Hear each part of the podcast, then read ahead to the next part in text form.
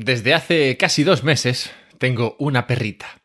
Como cachorro, que es la mejor manera de evitar que se meta en problemas, es eh, evitar que pueda hacerlo. Ante la posibilidad de elegir entre lo que para mí son dos actos de consecuencias diametralmente opuestas, ella tiende a elegir aquella cuya consecuencia es negativa. Por ejemplo, si puede elegir entre morder su juguete de morder o morder un zapato, ella tenderá a morder el zapato. Si puede elegir entre beber agua de la fuente, está fresquita, está limpia, o del barro alrededor de dicha fuente, ella elegirá el barro.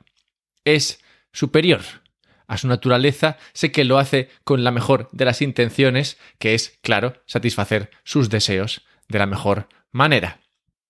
Su forma de ser, su espíritu salvaje, le impide tender a lo que yo considero óptimo, y solo a base de incentivos muy poderosos, en la forma de galletitas muy ricas, puedo redirigir sus actos.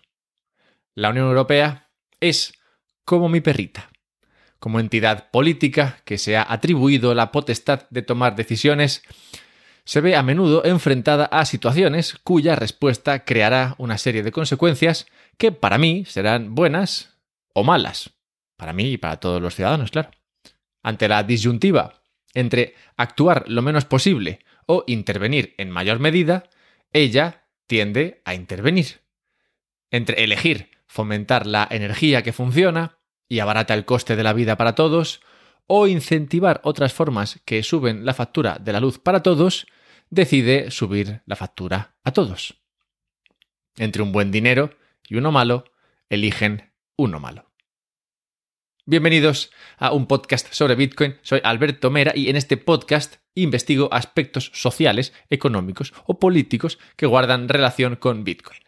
Hoy quiero explorar lo que para mí es una actitud de la Unión Europea que ha demostrado ser abiertamente contraria a Bitcoin y su apoyo en su lugar a otros aspectos del sector cripto que realmente no traen nada bueno para la sociedad.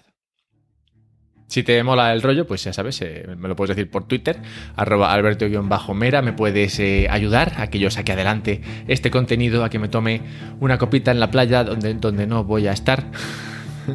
Así que igual eso, ¿no? Pero me puedes ayudar gracias a Patreon, patreon.com barra podcast sobre Bitcoin. Ahí puedes donar cinco brazos y, yo con esos cinco brazos, pues ya te digo, vivo la vida, living the life. También puedes venirte a verme en Twitch, donde hago directos con entrevistas, con cuestiones de actualidad y demás.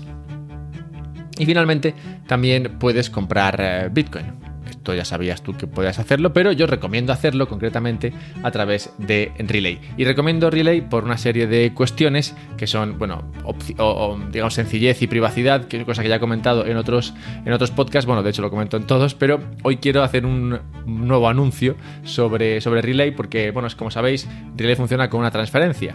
Y ahora se puede conseguir comprar Bitcoin de manera inmediata. Es decir, tú hasta ahora mandabas una transferencia a Relay y ellos te mandaban Bitcoin a un monedero que tú controlas. Bien, bien, pero claro, esa transferencia tardaba un día o dos en llegar y luego entonces ellos te mandaban ese Bitcoin. Bien, pues ahora, en breve, la próxima semana concretamente, se podrá comprar inmediatamente. Es decir, se podrá enviar una transferencia, sea, es decir, se podrá comprar directamente desde Relay en el momento actual y al precio al que esté hoy. Cosa que creo que a muchos eh, os gusta porque me habéis comentado que es un poco mm, putada si compráis hoy, que lo veis que está abajo, y realmente la orden no llega hasta un día o dos eh, después. Así que que sepáis que esto va a ocurrir concretamente la semana que viene. Bueno, eh, no sé cuándo estás escuchando esto, pero en los próximos 3-4 días, o sea que, bueno, digamos que pronto podrás eh, encontrar esta función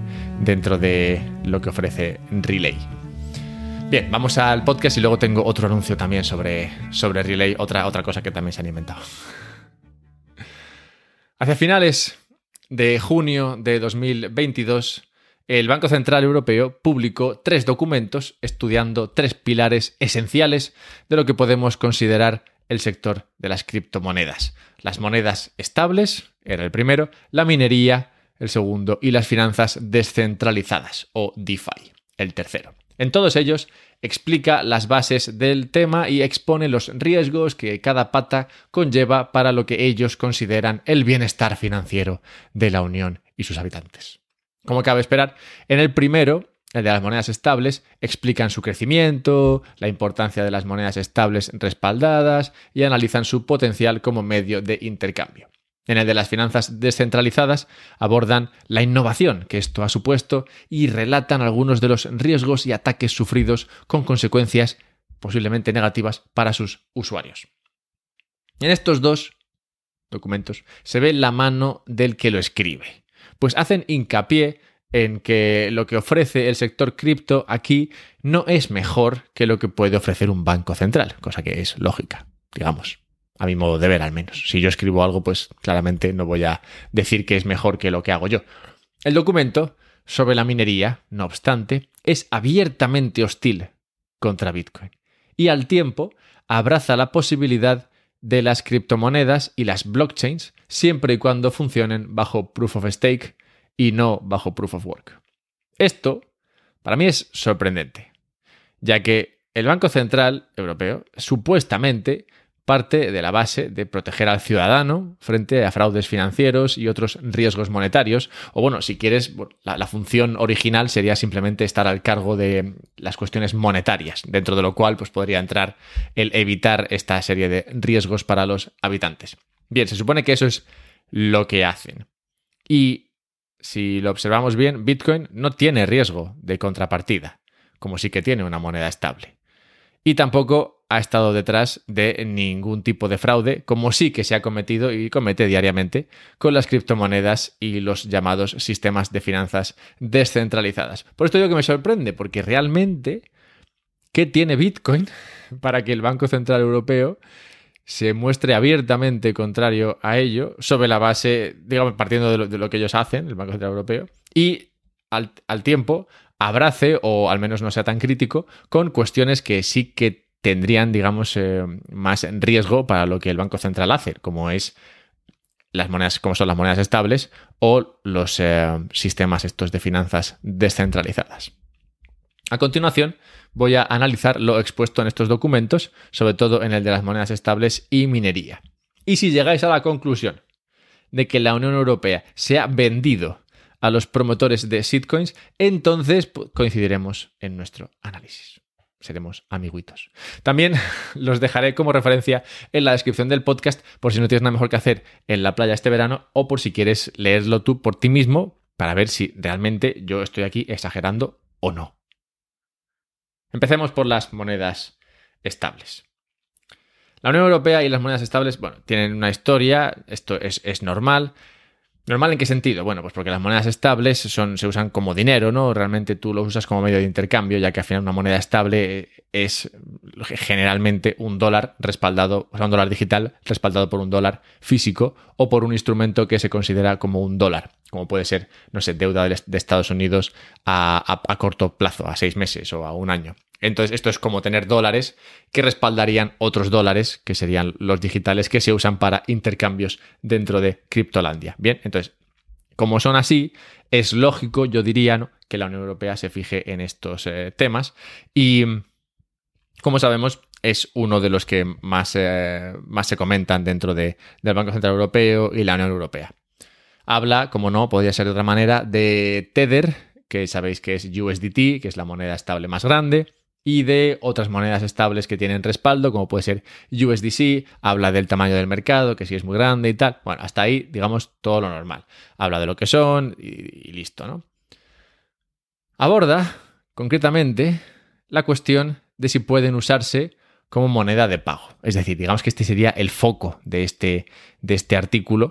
El, el, si pueden usarse estas monedas estables como moneda de pago. Es decir, si pueden competir con lo que hace el euro que se usa como medio de intercambio dentro de, la Unión Europea. Y dice que no, y dice que no, curiosamente, por un par de cosas que realmente para mí no tienen demasiado sentido. La primera crítica que le hace a las monedas estables es que no liquidan inmediatamente, es decir, que no son tan inmediatas como sí que son los pagos con Mastercard o Visa dentro de la Unión Europea. Cosa que realmente no es así. O sea, esto lo vimos una vez cuando traje de invitado a un amigo mío que se llamaba Eric de manera falsa, realmente no es su nombre, pero bueno, Eric estuvo explicando cómo tú al final vendes algo y recibes una transferencia, la transferencia la ves inmediatamente, tú puedes ser el comercio, pongamos, y luego esa transferencia que tú ves inmediatamente luego tarda en liquidar, es decir, el dinero no está realmente en tu cuenta hasta que esa, este, esa transferencia no liquida.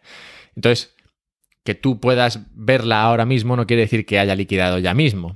O sea que no puedes decir que en este caso las monedas estables no son tan rápidas como las monedas eh, fiat porque tardan, pues eso, lo que tarda en minarse el siguiente bloque, en liquidar, cuando realmente eso es mucho más rápido que lo que tardan en liquidar las monedas fiat, que de hecho esta es la razón por la cual se usa en gran medida las monedas estables para hacer trading dentro de los mercados financieros, porque no es lo mismo hacer una transferencia con USDT que te liquida a la hora, como muchísimo, que hacer una transferencia con lo que sea, el banco que sea, que como mínimo te tarda 12 horas. Entonces se usa mucho más esto porque te permite hacer muchas más operaciones de manera e, e, en un día que lo que te podrías hacer con, con dinero fiat. Así que bueno, esta primera crítica no la acabo de entender, pero bueno, la sueltan ahí porque ¿por qué no? Y luego sí es verdad que explican el problema, digamos, explican la razón por la cual esto de esta, rapidez no sería inmediata dentro de las blockchains. Y explica correctamente cómo la blockchain usa bloques, ¿no? De ahí blockchain, y que cada bloque tiene unas, tiene unas transferencias y que esas transferencias tienen que estar en orden para que se prevenga el doble gasto. Es decir, esos bloques tienen que estar conectados y esas transferencias tienen que, digamos, estar aprobadas en el sentido de que no se puede hacer la misma transferencia a dos personas diferentes porque, claro, si ya has gastado el dinero una vez, pues gastarlo otra vez sería, sería un doble gasto. Bueno, total, que por eso, por eso dice que no se puede escalar este sistema a la velocidad a la que sí que puede escalar el sistema Fiat. Pero como digo, esto realmente es igual en el sistema Fiat. O sea, tú en el sistema Fiat también te ves expuesto al doble gasto. ¿Qué pasa? Que como te ves expuesto al doble gasto, pues hay un, eh, en este caso, el, banco que hace de intermediario, pues eh, asegura al comercio o asegura al ciudadano o, al que hace el pago y devuelve pagos o, o arregla esos problemas en los cuales alguien hace un doble gasto o alguien paga sin tener fondos y cosas así, ¿vale? O sea que estos problemas realmente ocurren ya dentro del sistema fiat y no, no ocurrirían dentro de un sistema de, medios de pago usando este tipo de, monedas estables. Lo que sí que ocurriría, bueno, es que, tendrías que esperar un poco a que pasase el bloque, pero como, como decía antes, esperar a que el bloque ocurre, ocurra, que puede ser, pues eso, eh, según en donde esté esta, esta moneda estable, pues puede llevar unos minutos pues eso llevaría, bueno, pues el tiempo que lleve y ya está, y liquidaría inmediatamente. No tendrías que ver la transferencia y esperar a que liquidase. Y eso hablando de monedas estables. No me estoy metiendo ya en el tema de Lightning, que eso liquida realmente de manera inmediata. Concede el documento que se está trabajando en solucionar el tema este de la escalabilidad. Y ya empieza a apuntar aquí alguna cosita, porque dice, la mayoría de las monedas estables se, use, se minan usando blockchains que usan proof of work. Es decir, se está refiriendo aquí a, Ethereum, que todavía, como sabéis, funciona con proof of work. Dice, y esto ya sabéis que hace las transferencias menos escalables y encima, ya empieza aquí a montarla, y encima consume gran cantidad de energía. Pero bueno, este tema nos meteremos al final. Y avanza, avanza una serie de shitcoins que se dedican a hacer este tipo de. ofrecer este tipo de servicios de manera más rápida, más escalable, de manera más centralizada, en una palabra. Dice. Hay otras blockchains nuevas que usan proof of stake, y además pone nombres y todo, siendo esto un documento del Banco Central Europeo, me sorprende. Redes como Tron, Avalanche, Algorand o Solana, dice, que permiten muchas más transacciones, sobre todo, bueno, Solana lo permite cuando está funcionando, como sabéis, hay una semana al mes que no funciona. Bueno, dice, dice estas, estas eh, blockchains, iba a decir shitcoins, estas eh, blockchains permiten mucha más escalabilidad y son más eh, rápidas y además tienen costes, costes, de transacción más bajos. Advierte, eso sí, después de un parrafazo ahí hablando de las bondades de los sistemas de proof of stake para hacer este tipo de transacciones, advierte, dice que puede haber, dice, puede haber alguna concesión en términos de descentralización y seguridad. Es decir, usar estas redes, estas blockchains que son tan rápidas, tan escalables y, tan, baratas, bueno, es verdad que como usan pocos validadores, ¿no? Pues es verdad que podrían ofrecer eso, esta, esta, menor, esta menor descentralización. Pero bueno, es que realmente no es que podrías, o sea, esta es la, razón por la cual estas blockchains son más rápidas. Son más rápidas porque al final las valida un tío o varios que al final hace que no sea un sistema descentralizado. Bueno, sigue con un análisis sobre los poseedores de estos activos y me sorprende que a pesar de desvelar que la gran mayoría son personas o entidades con grandes fondos, dice más de un millón de dólares eh, en, dólares estables y que solo el 3% del dinero en estables está en cuentas con menos de 10.000 personas, de 10.000 euros, esto hace que sea más importante que nunca regularlas. A ver, no, no tiene para mí sentido. No puedes regular, no puedes argumentar que hay que regular para proteger al pequeño inversor explicando que el pequeño inversor apenas está expuesto a este activo. Esta parte claramente no se la revisaron al becario que escribió el documento, que para más entry fueron 12, 12 personas escribieron este documento, tocando lo calculado a 333 palabras por persona, lo cual para mí es una indicación de la cantidad exagerada de gente que trabaja en el Banco Central Europeo y cómo estos recursos deberían estar mejor aprovechados en el sector privado, pero bueno, eso es una opinión. A donde voy es a que opinan, bueno, explican que casi todo el dinero que están estables lo tienen gente con dinero y que eso claramente indica que, hay que regularlo ya mismo porque no es tú qué riesgo más enorme para la ciudadanía. Eh, no le veo sentido. También comentan que apenas hay activos como el euro estable, es decir, que casi todos son dólares estables, no hay euro estable. Pero de nuevo, no parece que esto sea obstáculo para que sea necesario regular estos activos con urgencia, literalmente. En serio, ¿dónde está la urgencia? No afecta al euro, es decir, no, hay euros aparcados respaldando euros digitales, no afecta al ciudadano de a pie, como hemos visto, porque la gran mayoría de inversores en, o sea, de, tenedores de estos activos digitales son personas con grandes capitales. ¿Qué, ¿Qué hace de todo esto que regular sea tan urgente? ¿Acaso se teme que estos dólares digitales sirvan de salida a personas que quieren vender euros para así huir de lo que es una moneda fallida. No lo sé, es de nuevo otra opinión mía. Lo que no entienden ninguna de estos 12 personas que han escrito el artículo, son, los, que, son que los, es que los aspectos técnicos realmente no, no son el problema. O sea, Tether, funcione como funcione, esté 100% respaldado o lo esté 75%, esté como esté, no lo puedes frenar. No lo puedes frenar porque tampoco puedes frenar algo como el mercado euro-dólar. Es decir, lo que no puedes frenar Igual que, tampoco puedes frenar el mercado de las drogas, no puedes frenar algo que la gente demanda. La gente demanda dólares, ¿vale? Y demanda dólares de toda la vida de Dios. Y si no puedes frenar esa demanda, entonces la gente tendrá, encontrará acceso a esta demanda de cualquier forma.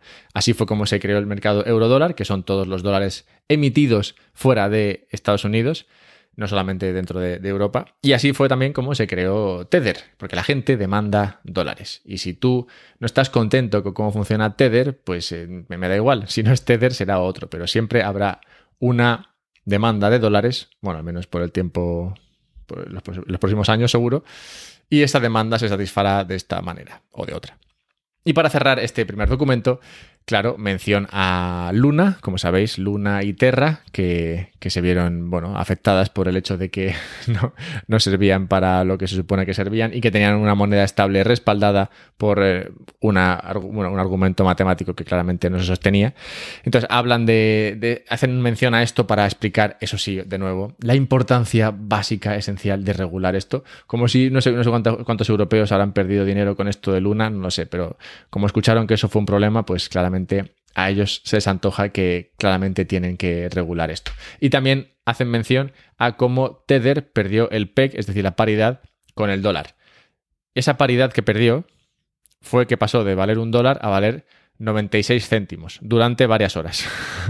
y luego 97-98 céntimos durante casi dos días.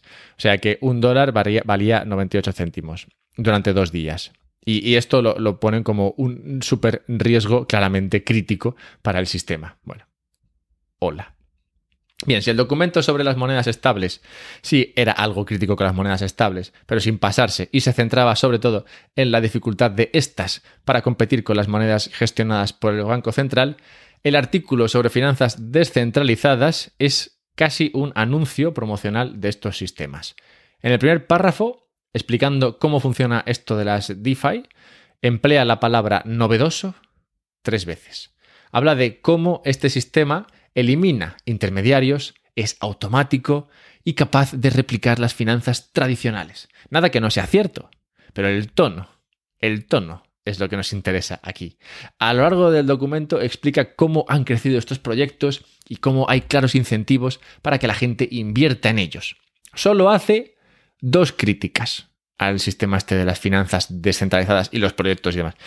Primero, que no están realmente descentralizados. Es decir, que son finanzas descentralizadas que realmente no son descentralizadas porque esos proyectos realmente son, dependen de una entidad que es capaz de tomar las decisiones. Es decir, que son entidades centralizadas que lanzan un proyecto financiero al mercado, ¿vale? Básicamente lo que está diciendo es dicen que son descentralizados, pero realmente no lo son tanto. O sea que está admitiendo que son proyectos centralizados. Y la otra crítica que hace es que podría, dice, podría, y es, abro comillas, ¿eh?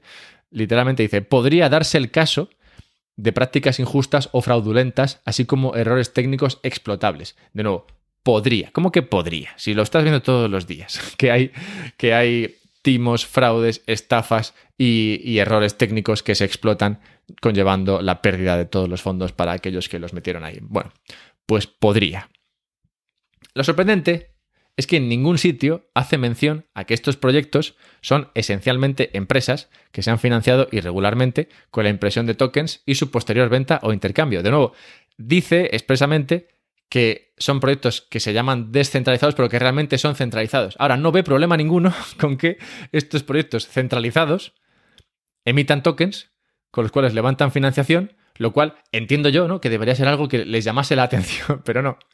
No comentan nada, ni de eso, ni del hecho de que estos tokens estén mayoritariamente bajo el control del emisor. Es decir, que pueden hacer desaparecer los tokens, crear más tokens, no comenta nada de eso. Vamos, que esta gente para mí es muy fan de todo el mundo cripto, que ya expliqué en el pod ese de, qué va el valor, qué da valor a los tokens cripto, que lo dejaré en la descripción por si te interesa saber dónde está el valor detrás de los tokens que no son, no son Bitcoin.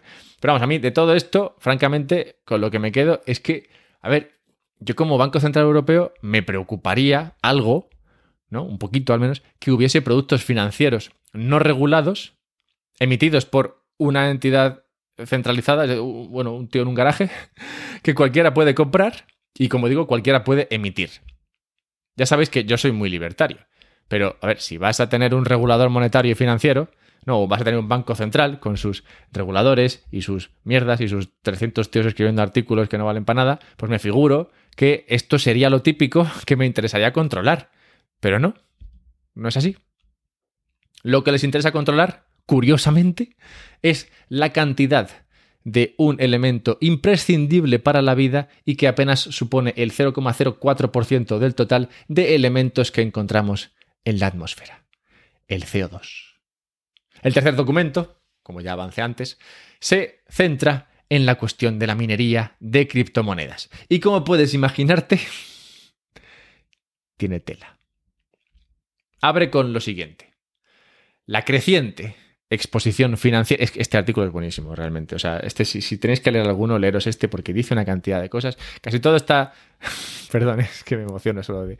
Quiero empezar el tema, pero la emoción me puede. Pues casi todo lo que digo ahora es. Bueno, a lo largo de esta exposición, son. son eh, literalmente, lo he traducido yo eh, de la mejor de las maneras, pero vamos, que, que traducido literalmente del documento. La creciente exposición financiera a criptoactivos con un significativo impacto en la huella de carbono contribuyen al elevado, atención a esta frase, elevado riesgo de transición climática del sistema financiero. ¿Qué es esto? ¿Qué es esto? ¿A quién se lo han explicado? ¿Y, ¿Y, de qué va? O sea, ¿qué es el riesgo de transición climática del sistema financiero? ¿Qué es esto? ¿Y en qué momento el Banco Central Europeo está preocupado con algo así, sea lo que sea.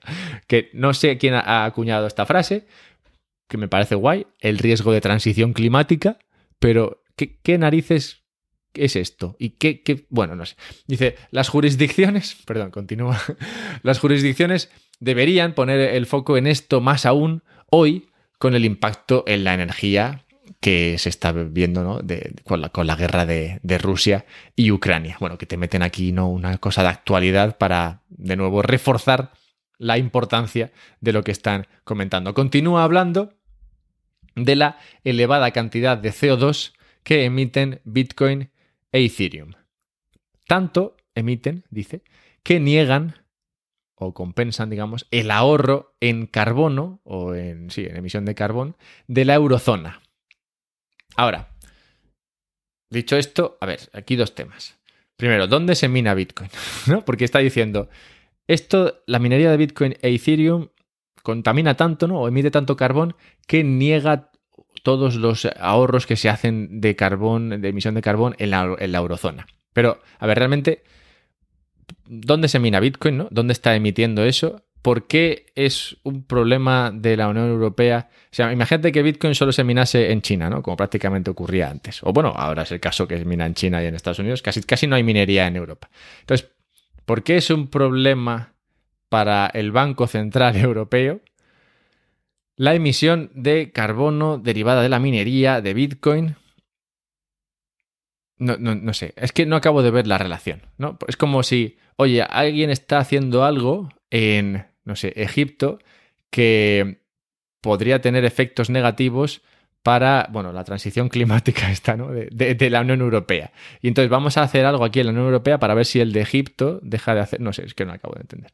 Y la segunda cosa que quería comentar a este respecto, de estas primeras frases, es el tema de Ethereum.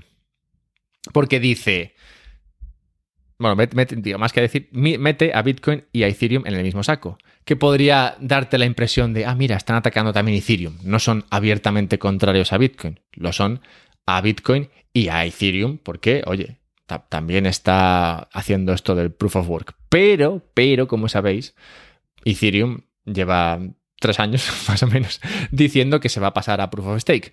Idea que el Banco Central Europeo ha considerado, aprobado, aceptado y específicamente dice, la comunidad cripto ha respondido a estas eh, críticas ante la emisión de, carbón por, para, la, para, la minería. Dice la comunidad cripto, no sé quiénes serán esos. La comunidad cripto ha respondido y Ethereum será sostenible a partir de 2023. Es decir, a partir de 2023 Ethereum será proof of stake y será por fin una moneda sostenible, una blockchain sostenible. Avanza, y esta parte me hace gracia, porque creo que habla muy bien de los maximalistas, o le hay por nosotros, nos conocen bien, dice, Bitcoin es improbable que cambie. Lo deja así una frase, dice, Bitcoin es improbable que cambie. los de Bitcoin están muy locos, esos no se van a salir del proof of work, no les apeas de ese burro ni a hostias. Bien, pues efectivamente, efectivamente, no nos apeamos de ese burro ni a hostias. Bien, pues esos son dos pequeños comentarios que quería hacer sobre esa primera parte del documento. La primera parte que ya comienza a inspirar en mí esta preocupación o conspiracionismo que, oye, yo creo que está realmente fundado. Dice, el proof of stake, o bueno, los, los criptoactivos con eh, proof of stake han visto incrementos generalizados en su capitalización. Esta frase que pone en el documento, este incremento en el precio, básicamente, dice, dice los criptoactivos que tienen proof of stake han subido de precio, básicamente, es lo que está diciendo. Esta línea que está aquí, ¿para, para quién está? O sea, ¿para quién escribieron esta línea? Es que esta línea me sorprende, porque estás hablando de la minería, Estás hablando de los sistemas que, bueno, de la minería y de cómo esa minería supuestamente, ¿no? Pues, bueno, supuestamente no, realmente emite carbón eh, según cómo, cómo, cómo generes esa energía y ese carbón y tal, pues bueno, te puede parecer fatal. Vale, bien, hasta ahí todo bien. Pero entonces, ¿a cuento de qué viene esta línea que dice que los, que los criptoactivos con proof of stake han subido de precio? Es que realmente, a ver, no sé si soy yo solo, ¿vale? Pero esta línea es la típica línea que yo creo que la dejas ahí porque realmente lo que está diciéndole al que lo lee es los criptoactivos o las blockchains, Ethereum, vamos, Ethereum está subiendo de precio. O sea, es que realmente no tiene otra lectura. Te está diciendo lo que es proof of stake está yendo bien. Y te lo deja aquí como, bueno, en un, en un artículo sobre minería del Banco Central Europeo que a cuento de qué tiene que decirte lo que está haciendo el precio. y aparte, bueno, y aparte que no te está hablando de Bitcoin. o sea, que te está diciendo, los sistemas criptoactivos han subido de precio. No te dice, oye, Bitcoin ha subido más. No, no. Te dice, los criptoactivos estos que hacen proof of stake, buah, están subiendo. Ahí te lo dejo. ¿Y por qué no dice nada de Bitcoin? No, no lo entiendo. Bueno. Otra más. Es que, para que veáis que yo, o sea, soy poco conspiranoico, pero, pero claro, cuando me, cuando me pinchan sangre. Otra más. Dice, se estima Dice, se estima que las blockchains de proof of stake reducirían dramáticamente el, consumo de energía, hasta ahí sí, todos, todos de acuerdo, al tiempo que mantienen la misma, ofrecen la misma funcionalidad. A ver, realmente, a ver, señores, la misma funcionalidad no. O sea, Sí, en el sentido de, bien, yo me creo una blockchain esta tarde, ¿vale? Y está totalmente centralizada en mi ordenador y, yo te ofrezco, pues eso, que uses la blockchain de mi ordenador y, oye, realmente estás usando una blockchain y te permite subir, transferir mis, mis tokens de aquí para allá. O sea que, digamos, literalmente sí, te permite la misma funcionalidad, pero no es lo mismo lo que ofrece un sistema proof of stake centralizado que lo que ofrece Bitcoin con proof of work descentralizado. No es exactamente lo mismo, ¿no? porque lo que tú quieres es un sistema, una manera de mandar valor sin que nadie pueda evitarlo y a cualquier sitio. Y esto no se puede conseguir con proof of stake. Siempre estarás expuesto al riesgo de que alguien diga, oye, esto no, esta transacción no. ¿Vale? Bien, bueno. Entonces, realmente no es la misma funcionalidad. Voy a cambiar un momento de tercio y luego, y luego vamos con lo gordo, porque realmente es muy gordo lo del final. Lo del final del artículo ese es muy bestia. Pero voy a cambiar un momento de tercio porque en este artículo, como digo, se supone que el objetivo es hablar de el tema de la minería y de cómo la minería, digamos, produce carbón y ese carbón es malísimo porque te mata el planeta y tal, ¿no? Bien. Entonces, dice en un momento dado, estos sistemas de proof of work a veces se minan o a veces se, usan, se emplean en esta minería, se emplea energía limpia. Pero claro, dice, este uso de energía limpia por parte de los mineros podría evitar que otros demandantes de energía limpia la usasen. Y esto creo que es importante porque hay muchas personas que todavía piensan que Bitcoin se hará verde y que la gente minará con todo con molinillos y con placas solares y que entonces Bitcoin bien, porque así no emite gas, eh, no emite carbón. A ver, esto para mí es una tontería y es algo a lo que no deberíamos ceder jamás, porque como veis, en el momento en el que tú aceptas que emitir carbón es malo, entonces te van a decir, ah, bueno, vale, es cierto que ahora ya no emites carbón porque te has vuelto verde, pero aún así no me gusta, porque como te has vuelto verde, ahora yo quiero usar energía y la estás usando tú. Así que no, realmente cuando te dije que no me gustaba porque emitías carbono, lo que, lo que quería decir es que no me gustabas directamente. Y que lo que no quería era que Bitcoin existiese. ¿Vale? Entonces, perdóname si no me has entendido bien cuando te dije que era por el carbón, ahora que no emites carbón, me la suda. me sigues sin gustar. Así que deja de consumir energía, gracias.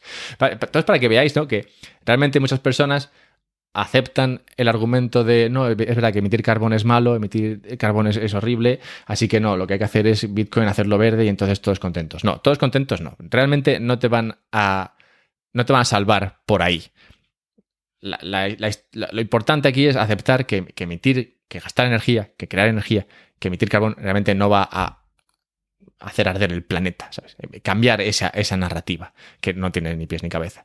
Eso, eso es, ahí es donde deberíamos eh, pelearnos, no en si es verde o no es verde, porque como veis, que seas verde o no, al final te da igual. Cuando no quieren que hagas algo, no te dejan que lo hagas, o, la idea es que no te dejen hacerlo. Y, me hace gracia una cosa que dicen después de esta frase, cuando dice que, que Bitcoin, un Bitcoin con minería verde, al final lo que haría sería, bueno, expulsar a otros posibles demandantes, cosa que aparte no tiene sentido porque no vas a expulsar a otros demandantes de energía cuando tú necesitas para minar Bitcoin tener energía muy barata. Es decir, para expulsar a otro tendrías que pagar más que el otro y no vas a pagar más. O sea, Bitcoin nunca va a competir con una casa demandando energía, porque tú en tu casa demandas energía y pagas, no sé lo que pagarás ahora aquí en España, serán como 15 céntimos el kilovatio hora, yo que sé, cualquier barbaridad. Bitcoin no va a pagar 20 céntimos para que tú no, para que tú no tengas energía. Bitcoin, si pagas 20 céntimos, pierdes un montón de pasta minando. O sea, Bitcoin va a decir, no, yo te pago 3. Entonces, ¿a quién estás echando si pagas 3? A, nadie, porque la, gente, los demandantes de energía, pagan más. Con Bitcoin compites contra el no uso de energía. Pero bueno, dejando eso de lado, que creo que espero sepamos todos, hay una frase, como digo, que es muy graciosa, que dice, Bitcoin no puede ser verde porque eh, eh, competiría con otros demandantes de energía y la energía renovable es limitada. A ver, señores, en serio. Por favor, ¿cómo que la energía... A ver, si. Vale, que lo es, ¿no? La energía renovable es limitada, supongo que se refieren al hecho de que, bueno, no puedes tener infinitos paneles solares, ¿no? Ponle. Pero, a ver, si llevas todo el día con el rollo de que la energía renovable es chachi porque los combustibles fósiles se acaban y no sé qué, pues hombre, al menos contrólate y no pongas esta frase de que la energía renovable es limitada, porque ¿cómo puedes poner que es que no, no queda nada bien? Que imagino, quiero pensar que se refieren a eso, ¿no? A que no todo el mundo puede, que no, habrá energía infinita en un momento determinado. Y, que efectivamente la energía renovable no sí que sería para siempre, pero no en todo momento. Bueno, supongo que van por ahí, pero, pero eso de que la energía renovable es limitada, pues a mí así en una frase como que me, me lloran los ojos porque digo, joder, os estáis tirando piedras contra vuestro propio tejado. Pero bueno, vamos a los dos últimos epígrafes del documento, que son una amenaza velada a cualquiera que estuviera considerando la posibilidad de invertir en Bitcoin. Y creo que los bitcoiners deberíamos tomárnoslo así. Estas partes, que vienen a continuación, casi las voy a narrar literalmente, porque acojona más. ¿Estamos? Dice, será necesario tomar decisiones políticas y sociales sobre las fuentes de energía y los niveles de consumo para hacer la transición al net cero, ¿no? cero em-, emisiones. Las decisiones de las que os hablaba al principio. Estas decisiones pueden llevar a los políticos a privilegiar ciertas actividades productivas y su uso de energía, evitando que éste se emplee en otras actividades como la minería de criptomonedas. Dice, es poco probable que los inversores, es que esta frase, atención, eh, es poco probable que los inversores en Bitcoin estén considerando acertadamente en sus modelos las externalidades ecológicas negativas y las posibles medidas que tomarán las autoridades. Esto es, dicen, no inviertas en Bitcoin porque lo vamos a crujir y nosotros, también te voy avanzando, decidiremos en qué se puede gastar energía y en qué no. Continúa, porque por si no te haya parecido suficiente, continúa. Los inversores tendrán que evaluar si invertir en ciertos criptoactivos va en línea con los objetivos medioambientales marcados es muy poco probable, cuando digo muy poco es porque dicen muy, o sea, no dicen poco, es muy poco probable que las inversiones en sistemas que usan proof of work entren dentro de las llamadas inversiones ESG, que como sabéis son las que tienen en cuenta consideraciones de medio ambiente, sociales y de gobernanza, que realmente de esas tres la única que, que usan es la de medio ambiente y dentro del medio ambiente lo único que usan es el CO2. Porque ya sabéis que, claro, es el problema de medir cosas abstractas, ¿no? ¿Cómo se mide el impacto medioambiental? Pues ni para idea. ¿Y el impacto social? mucho menos. Y de gobernanza, buah, tú vete a saber. Pero bueno, dentro del medio ambiente tenemos eso del CO2 que nos podemos fijar ahí y ya está. Bien, vale. Pues dice, es muy poco probable que las inversiones en sistemas que usen Proof of Work entren dentro de las inversiones, de las llamadas inversiones ESG. Tampoco la minería verde sería una opción al desplazar este uso de energía a otros. Lo aquí expresado va dirigido a los inversores en general, pero concretamente a las entidades financieras, como explicita más abajo cuando dice, el sector bancario se verá afectado por estos estándares de prudencia frente al, otra frasecita, frente al riesgo cripto de transición climática. Ole. Consideraciones similares en cuanto a requisitos de capital serán impuestos también al sector asegurador. Los fondos de inversión deberán ser transparentes y comunicar sus inversiones en cripto para que los inversores sean conscientes del impacto de carbón de sus inversiones. Bien, esto es, en resumen, que van a digamos, desincentivar eh, la inversión en eh, este tipo de activos que usan Proof of Work, que como han explicado antes, solamente es Bitcoin, porque Proof of Stake, o sea, porque Ethereum se está pasando al Proof of Stake, que ellos aman y que todo bien, y que para evitar esa inversión, pues lo que harán será subir los requisitos de capital a los bancos, aseguradoras y obligar a los fondos de inversión a ser transparentes cuando inviertan en esto, cosa que supongo que desincentivarán también. Cuando hablo de requisitos de capital, esto es importante porque, claro, si un banco, lo que te están diciendo es, si un banco tiene Bitcoin en su balance, ponle, o en sus activos, tendrá que tener mucho más capital para, para digamos, eh, estar dentro de los eh, requisitos de capital necesarios que si estuviese Ethereum. O sea que, por ejemplo, si tienes que tener un 1% de capital para tener una posición en Bitcoin, de, bueno, una, posición en Bitcoin, pues si tienes Ethereum, puedes tener el 0,5% respaldando esa inversión. O sea que tienes que tener menos capital en balance respaldando esas inversiones cuando son en Proof of Stake que si fuesen en eh, Proof of Work. Y lo mismo para las aseguradoras y demás. Vamos, que sería mucho más costoso para los eh, bancos, eh, entidades financieras en general, el tener Bitcoin, el invertir en Bitcoin, en resumen. Y para terminar con el documento, es que es brutal, hacen una analogía con coches que es tan irrisoria como hiriente. Pero atención, ¿eh? es que, es esta, parte de verdad me he dejado a lo mejor para el final, a la que me doy cuenta. Dice, abro, abro cita. Claro, las autoridades públicas no deben impedir la innovación. O sea que ya, bueno, digamos, ya van viendo que realmente les podrían criticar ¿no? de, impedir la innovación. Pero dicen, las autoridades públicas no deben impedir la innovación, ya que es una manera de conseguir el crecimiento económico. Aunque el beneficio para la sociedad de Bitcoin es dudoso, la blockchain sí que podría ofrecer valor. Atención a lo de blockchain sí, Bitcoin no. Esta gente, ¿en qué año está? Bueno, da igual. Sigo. Las autoridades tienen una decisión que tomar. Incentivar la versión cripto del coche eléctrico, esto es, el proof of stake, o prohibir la versión cripto del coche a combustión, las blockchains que usan proof of work. Si te has fijado, esto es un típico caso de cara gano yo, cruz pierdes tú, porque las opciones que ofrecen sería, por una parte, incentivar el proof of stake, o sea, incentivar Ethereum, o o, si no te gusta la incentivar Ethereum, prohibir Bitcoin. ¿Cuál prefieres? o te incentivo Ethereum o te prohíbo Bitcoin. A ver, la que, la que más te guste. y finaliza. Es posible, claro, dice, es posible, claro, que las autoridades públicas no intervengan, pero es muy improbable. Literalmente dice eso, pero es muy improbable. La acción, casi fuera de toda duda, será hacia desincentivar la inversión en Bitcoin y la minería Proof of Work. Esto es el documento sobre minería emitido por el Banco Central Europeo. Es que no tiene desperdicio alguno. No tanto ya porque en algunos casos sea bastante gracioso, ¿no? Sobre todo el tema este de cara gano yo, cruz pierdes tú. Para mí es épico. O sea, esto deberíamos ponerlo en algún sitio. De hecho, tengo que sacar un tweet con esto porque es que es, demasiado bueno.